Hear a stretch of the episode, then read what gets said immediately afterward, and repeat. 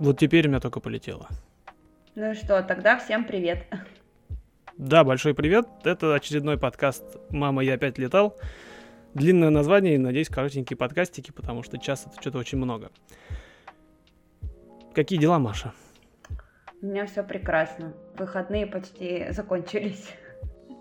Ну и отлично. У нас тоже все неплохо, и собрались мы сегодня поболтать на отвлеченную на самом деле тему. Я когда приехал сюда, в Калифорнию, так сложилось, что я привез с собой мечту играть в хоккей. У нас в Томске это было невозможно, а хоккей по телевизору было видно, и хоккеисты в него играли, и было, было завидно. Вот, а вот это вот контраст и обида за то, что льда и снега у тебя много, а играть негде, она обычно добивала, но это было невозможно. И была вот эта дурацкая мечта просто не то чтобы играть в хоккей, а именно вот встать на лед, просто одеться как хоккеисту, встать на лед и шайбу погонять. Выглядело так, что это вообще невозможно и нереально и забудь. Когда приехал сюда, выяснилось, что здесь... Э... Что-то длинная история, на самом деле. Я сидел, играл э, в Томске э, в NHL 9 еще, по-моему за команду Сан-Хосе Шаркс, потому что у них красивая эмблема. Я приезжаю сюда, и оказывается, что Сан-Хосе город. Это тот самый Сан-Хосе, в котором та самая Сан-Хосе Шаркс играет. И оказывается, здесь хоккея прямо тьма. Что странно. Ну, для климата просто это очень так звучит э, сюрреалистично немножечко. Ну, разве что немножечко. Тем более, я тебе рассказывал уже за кадром по, про Ханты-Мансийск, где континентальная хоккейная лига и такая же история с Югрой. Там э, культ хоккея просто. Вот здесь примерно то же самое. Все играют, и куча арен, и так далее. И товарищ, который переехал сюда года за три или за четыре до меня, он и в Томске умудрялся играть в хоккей. То есть все-таки там есть лазейки, но надо умудриться. И тут он это продолжил делать. Он взял меня на лед. И я окончательно заболел всей этой штукой и начал, начал играть, там тренироваться, сначала учиться, потом уже играть, потом учить свою команду не собрали, но потом пандемия, и все, все дело заглохло. И для меня было очень важно, в чем я играю, в чем я тренируюсь. Ну, в хоккее это, мне кажется, сложно не без формы целом. Без формы сложно, да, но ты, с одной стороны, что я первым делом сделал, я пошел на Craigslist, это типа нашего Авито, наверное, где люди просто продают то, что у них есть. Я купил просто коробку, прям реально большую картонную такую коробку, там внутри просто лежало все, оно все было старое, я в этом начал тренироваться, потому что непонятно, ты будешь этим заниматься вообще в принципе или нет. Но со временем стало ясно, что я в этом играть не хочу потому что вот в этом я не выгляжу для себя как хоккеист. То есть я не чувствую себя как человек, который оделся и пошел играть в хоккей. И когда я попал уже в команду, я первым делом... А у нас там все свободно, это лига, пивная лига, как мы ее называем. Люди играют в чем, в чем, в чем угодно. То есть достаточно для того, чтобы одна команда была в темном, вторая в светлом. Все, вас, вы не путаетесь друг с другом, играете. Но я попал в команду, у которой была своя форма. Я говорю, срочно заказывайте мне свою красивую синюю там желтую форму, буду в ней играть, купил там красивые коньки, красивые штаны, белый красивый шлем, и вот уже когда я вот это все на себя надел, тогда я почувствовал себя хоккеистом, и что вот я выхожу на лед, те полтора человека, которые с трибун смотрят, они вот меня видят, понятия не имеют, кто я такой, и плевать хотели конкретно на меня, но вот в общем вот этом всем антураже я выгляжу хорошо. Для меня это было очень важно, потому что, не знаю, видимо, где-то в глубине души я все-таки про шмотки. Ну, просто для тебя это важно. Мне кажется, это не имеет никак... Ну, как сказать, здесь э, иногда есть вещи, которые не требуют объяснения, но мне важно, вот, чтобы было вот так. Мне от этого хорошо, этого достаточно. Да. Для меня это способ почувствовать себя причастным, наверное. Вот, я тогда подумал, что, типа, ну, понятно, хоккей, у тебя в любом случае должна быть форма, действительно, и играть без защиты и без э, коньков невозможно, и требования есть определенные и так далее. Но сейчас, когда я пошел учиться на пилота, я понял, что ничего подобного. И в хоккей я тогда мог играть в, в чем угодно, действительно, и покупать это у людей за, за, за ноль практически денег. Потому что, когда я пошел учиться на пилота, одно из первых, что я сделал, я купил себе красивые штаны с карманами. И в них ты хранишь что-нибудь по карманам, раскидал уже что-нибудь? Нет, они пригождаются. Там вот большого такого формата кармана на коленках. Туда хорошо засунуть малого формата чек-лист. Частности, когда ты Мгм. вокруг самолета обходишь, туда можно это запихать, там я сейчас запихиваю туда. Там такой стакан есть, ты проверяешь им качество бензина, чтобы у тебя воды не было в топливе. Там палочка-тестер тоже для количества топлива в баке, потому что счетчики врут и так далее. То есть всякие штуки, которые тебе надобятся для того, чтобы посмотреть в самолет, они хорошо в эти карманы помещаются. Но штаны я покупал не потому, что они практичные, а потому что есть какой-то стереотипичный такой вид пилота, откуда-то, вот мы в прошлый раз разговаривали про Баха, вот откуда-то оттуда, потому что пилоты так не летают, и им по большому счету это не нужно. Но вот эта болезнь прогрессирует. Почему? Потому что, с одной стороны, я учусь летать, у меня какие-то там упражнения получаются, а с другой стороны, холодает же. У меня сейчас висит в, э, в шкафу такая куртка, тоже с большими карманами и таким светлым, не скажу меховым, он из рыбьего меха таким воротником. Рыбий мех. Ну, в смысле, синтетический какой-то наверняка. Он же... У нас Калифорния, нам настоящий мех не нужен, плюс все. Рыбий мех, это неплохо. Такая вот, типа, куртка пилота такая. Очки авиаторы по праву можно носить. Очки авиаторы заказал вторым делом после того, как купил себе штаны с карманами. Понимаешь, в чем дело? Ну, мне, в принципе, нравятся очки авиаторы. Я, я не летаю, но они прям классные. Не, они классные. Причем я себе их купил, они у меня с коррекцией, с легкой. Темные очки, авиаторы. Я в них летаю в- каждый, собственно, божий раз. И вот эти вот маски, конечно, убивают, потому что очки запотевают. Мгм, А летать нужно в маске, потому что с тобой инструктор летит. мгм. Ну вот, ну да, очки, очки сразу купил тоже. И до этого еще купил себе, не знаю зачем, тогда не знал зачем. Ну это не берцы, это кеды, Nike Airborne. Вот теперь в них летаю, собственно. И так вот прилетаю, когда... Почему прилетаю? Приезжаю на аэродром, я вот чувствую себя пилотом, и для меня это почему-то важно. Хотя народ приезжает в джинсах и, там, не знаю, в футболках, и летает так же удачно и, и хорошо без, без вот этого вот всего. Но мне вот Ну, надо, с чтобы я другой стороны, себя. если, ну, прикинь, во-первых, какая внешняя эстетическая картинка, да, такая, а во-вторых, а, насколько, ну, то есть это то- тот момент, где это, во-первых, уместно, ну, то есть это прям соответствует тому, чем ты занимаешься, а во-вторых, э, ну, как бы, э, э, это при этом, ну, такой какой-то эффектно все так, э, что Типа как ты не пойдешь в магазин в хоккейный джерси. Я сейчас пересматриваю сериал. э, ну как, я не пересматриваю, он у меня идет фоном просто. Мне иногда надо, чтобы кто-то говорил. И это сериал «Аббатство Даунтон». Это про Англию, начало там про э, аристократическую семью э, в начале 20 века. И вот это, знаешь, на тоже похоже. У них там часто проскальзывает о том, что а, одет неподобающе, не соответствующий случаю. То есть не зря же есть там, ну, условно, дресс-код и прочее. Вот здесь как бы нет дресс-кода, но внутренне у тебя вот все равно, видимо, ты, может быть, ты просто аристократ, и у тебя внутри сидит э, то, что, типа, я должен всегда соответств... ну, выглядеть соответствующе случаю. На хоккейной площадке я должен быть в форме, которая должна быть мне по размеру, красивая и так далее. В самолете я должен быть... Радовать мне глаз, Ну да? да. Вот, в самолете я должен выглядеть вот так, или приезжая на аэродром. Вот, и все. Может быть, что ты просто аристократ. Вот и вот и все. Не, ну прагматик-то во мне говорит, что мне подобный мой вид не помогает мне лететь э, правильнее или играть лучше. Это дает уверенность внутреннюю, внутренний комфорт. Если ты из-за этого, например, ну, скажем так, неосознанно расстраиваешь, ну, как, да, например, чувствуешь себя не очень уютно, что, допустим, на тебе что-то не надето, то, может быть, э, ну, грубо говоря, ты бы, может быть, думал об этом, отвлекался, и у тебя получалось бы хуже. Мы же не знаем. Можем, конечно, мне кажется, поэкспериментировать в целом. В следующий раз поехать летать в, в- в широких джинсах, да, в, этой, в, в толстовке и кепке. Ну, типа того. Заодно проведем эксперимент, насколько тебе комфорт, ну, как бы, доставляет дискомфорт и отвлекает, что ты не так одет. То есть, чтобы чувствовать себя в своей тарелке, я несу свою тарелку с собой. Неплохо, ты знаешь, это, мне кажется, для Твиттера хорошо прям. Для чего? Для Твиттера. Кор- Коротко и... А, ну да, был бы у меня твиттер еще живой, ну ладно.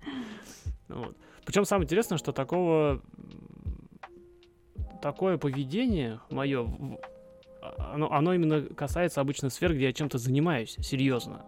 То есть, когда я, например, играл в свое время в группе, мне было... Ну, мне было плевать, конечно, в чем мы там на репетиции приехали, потому что ну, какая разница. Мне гораздо более важно было там не забыть, не знаю, Пипитер. Я был единственный, по-моему, рок-кавер музыкант, который играл с Пипитером всегда, потому что слова не мог выучить.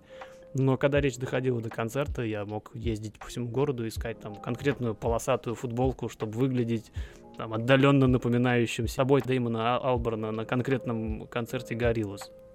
Просто потому что такой вот у меня в голове образ возник. Видимо, антураж для меня что-то вот что-то значит.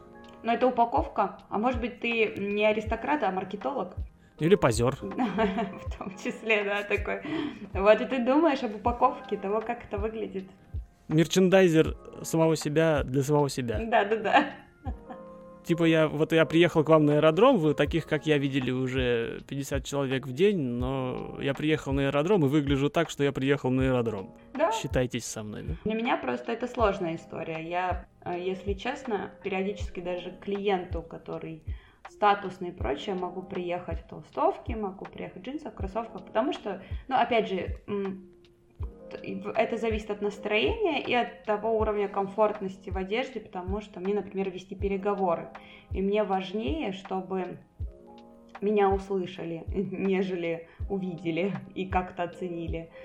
Э, но при этом, при всем, конечно, в том числе, наверное, шок и несоответствие тоже вызывает некий такой привлечение внимания. Вот. Может быть, я в какой-то с другой стороны, может быть, тоже позер, и мне какие-то вещи понятны, а то, о чем ты говоришь. А недавно приехала сумка, кстати. Буду дальше шмотками хвалиться, раз уж у нас такая тема. Приехала сумка такая большая, коричневая, на ней большими буквами написано «Цесна».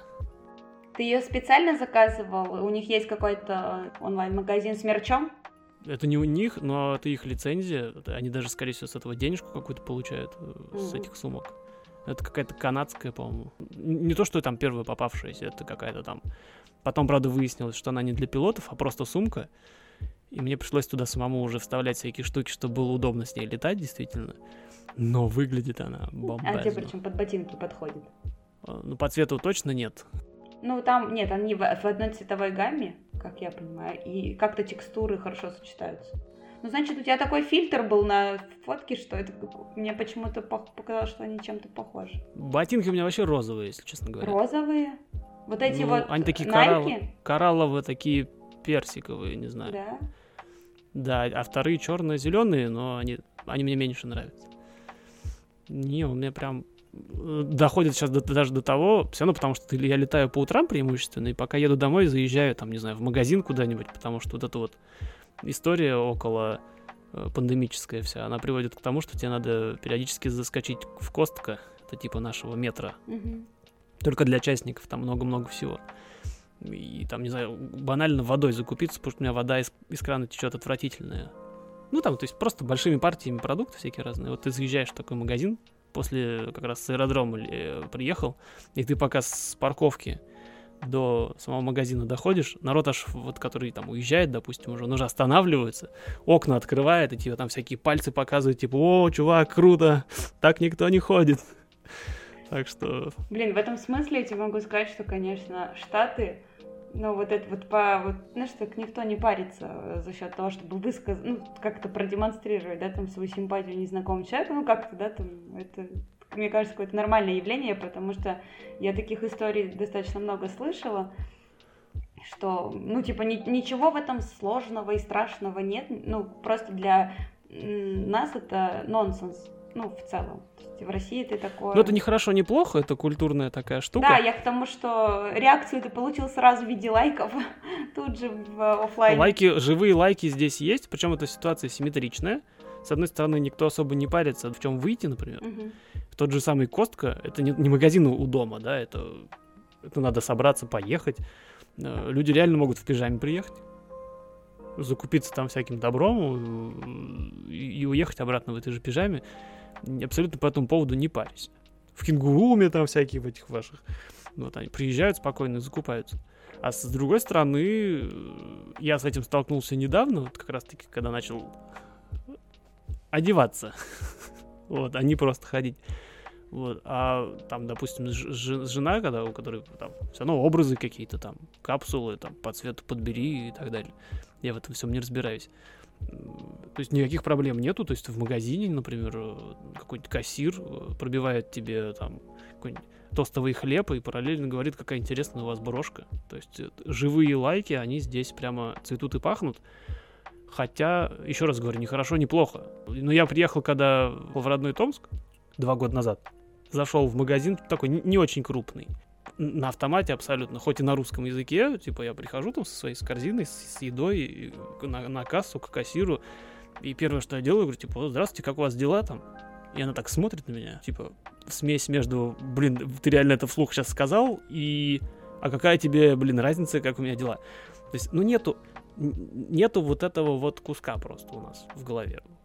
И он достаточно, что, что приятно и интересно, этот кусок очень быстро воспитывается, ты когда приезжаешь сюда, сначала идет вот это вот классическое отторжение, типа, что они тут все улыбаются, друг друга спрашивают, как, как дела, хотя никому не интересно, как дела. Действительно неинтересно, они забудут тебя через там 10 минут. Но вот конкретно в момент, когда вот вы встречаетесь, им действительно не то чтобы интересно, им здорово поинтересоваться. Они надо какую-то интересную штуку расскажут там. С теми же ботинками я вообще не понимаю. Я купил где-то на распродаже случайно, потому что, не знаю, давно хотел берцы.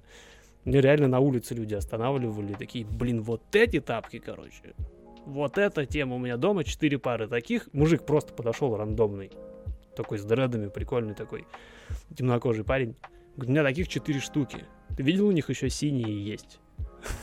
Я говорю, ну да, видел, я, правда, их покупать не стал, потому что слишком, говорю, яркий цвет. Говорит, чувак в розовых ботинках говорит, что синий яркий. И вот это просто на улице шел. Он просто шел по улице и взял меня, зацепил, и ты не ждешь подвоха от этого никакого обычно. В России это experience. Я, например, несмотря на то, что Петербург в целом достаточно, ну, в каком-то смысле поприветливее, чем будет э, Урал и Сибирь э, с точки зрения людей. Э, здесь можно наткнуться на комплименты, на какие-то там еще что-то. Я проводила, ну, такой, даже не то, что был эксперимент, я вдруг в какой-то период делала так, что если мне что-то понравилось, вот я вот вижу у девушки, да, блин, ну такая красивая юбка, ну вот у меня сил нет, ну прям правда, или так ей это идет. Я прям подходила, и народ шарохался. Так, ну как они, они, конечно, были довольны и счастливы, это очень приятная вещь, э, и с учетом того, что тебе обычно так не делают, это тоже такой некий эффект э, дает, э, усиливает, я бы так сказала. И это потрясающе, потому что там народ такой весь, о боже, что? А, да, спасибо. Знаешь, некоторые не знали, как реагировать, просто такие, да вы мне? Хотя они специально оделись, специально вот эту брошку себе налепили, там вот такой шарф намотали, а не тот другой, который не подходит, а у них их там пять штук, чтобы всем было красиво. Но с другой стороны, если ты выходишь там, я не знаю, весь в черном и с кольцом в носу, ты готов, что все тебя считают готом. Если ты вышел вот так вот, симпатично, красиво, будь готов, что ты будешь кому-то нравиться. терпи это. Это я иногда провоцирую людей. Я на медне, ну, для моих многих знакомых и друзей не секрет, что для меня, например, порноиндустрия — это офигенные маркетологи в первую очередь, и люди, которые занимаются развитием, на самом деле, технологий э, во многом. Ну, за счет табуированности, конечно, там изобретательность level up просто. И, э, ну, то есть, э, это же сложно людям, все как табуировано, ха-ха, начинают, ну, типа, слово порно прозвучало, все. А, я сделала себе толстовку, я писала в Pornhub, в российской комьюнити, но это такой игнор просто, вот, но да бог с ним, что называется.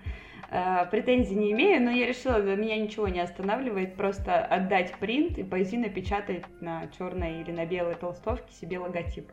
Но я так и сделала, и, собственно, периодически, когда я надеваю толстовку, а, классно очень гулять в весеннее время года, когда ты просто только в толстовке, или в осеннее, там, ранняя осень, например, а, то потрясающе то, что как, как реагируют люди. Ну, то есть от скобрезных шуточек, а, естественно, со стороны мужчин.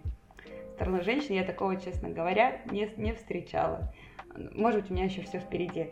А, до какой-то там типа э, каких-то расспросов, либо каких-то просто смущенных взглядов и еще чего-то. Ну и, конечно, я прекрасно понимаю, что когда я выхожу на улицу, что я хайпую. Если я дома ее ношу, просто потому что холодно, и мне я сижу в толстовке. Э, а когда я выхожу в ней на улицу, то, конечно, мне в первую очередь это так просто забавно наблюдать, как люди молча реагируют. Ну, в нашем случае это редко кто прям действительно выражает. Вот. Э, молча, особенно парни с девчонками, с девушками, с женами, с детьми, кто вот, они прям краснеют, бедола. Не знаю почему, почему становится в этот момент неловко. Очень занятно.